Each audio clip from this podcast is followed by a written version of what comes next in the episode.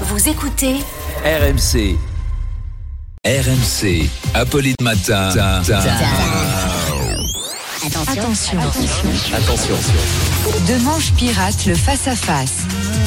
Bonjour Arnaud. Mon invité ce matin, c'est Jérôme Fourquet de l'IFOP, l'Institut de sondage. Justement, on reste sur euh, un portrait de la France. Oui, Jérôme n'a pas changé. Il est toujours aussi passionnant. C'est pour ça qu'il vient nous voir. Il vient nous parler de son nouveau livre intitulé La France d'après, dans lequel il établit des liens entre mode de vie et nature du vote. Par exemple, il a découvert que les montagnards votent plus souvent Jean Lassalle. Voilà, c'est ce genre de corrélation. C'est normal. C'est parce qu'en altitude, on manque d'oxygène.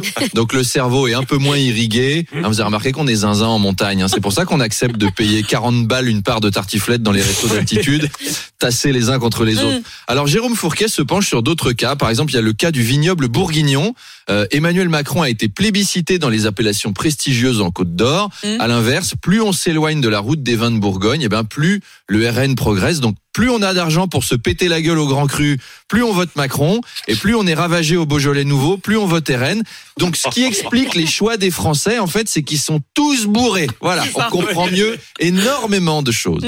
Alors Jérôme Fourquet développe l'idée d'une archipélisation de la vie politique. C'est une théorie qui permet de mieux comprendre le voyage d'Anne Hidalgo à Tahiti.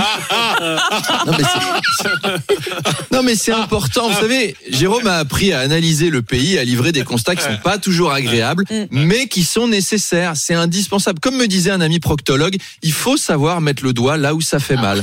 Donc pour une analyse plus poussée, rendez-vous à 8h30. Rendez-vous à 8h30 ou... Avec Jérôme Fourquet, à tout à l'heure, 7h28. Jérôme, c'est moi, donc je n'ai pas changé.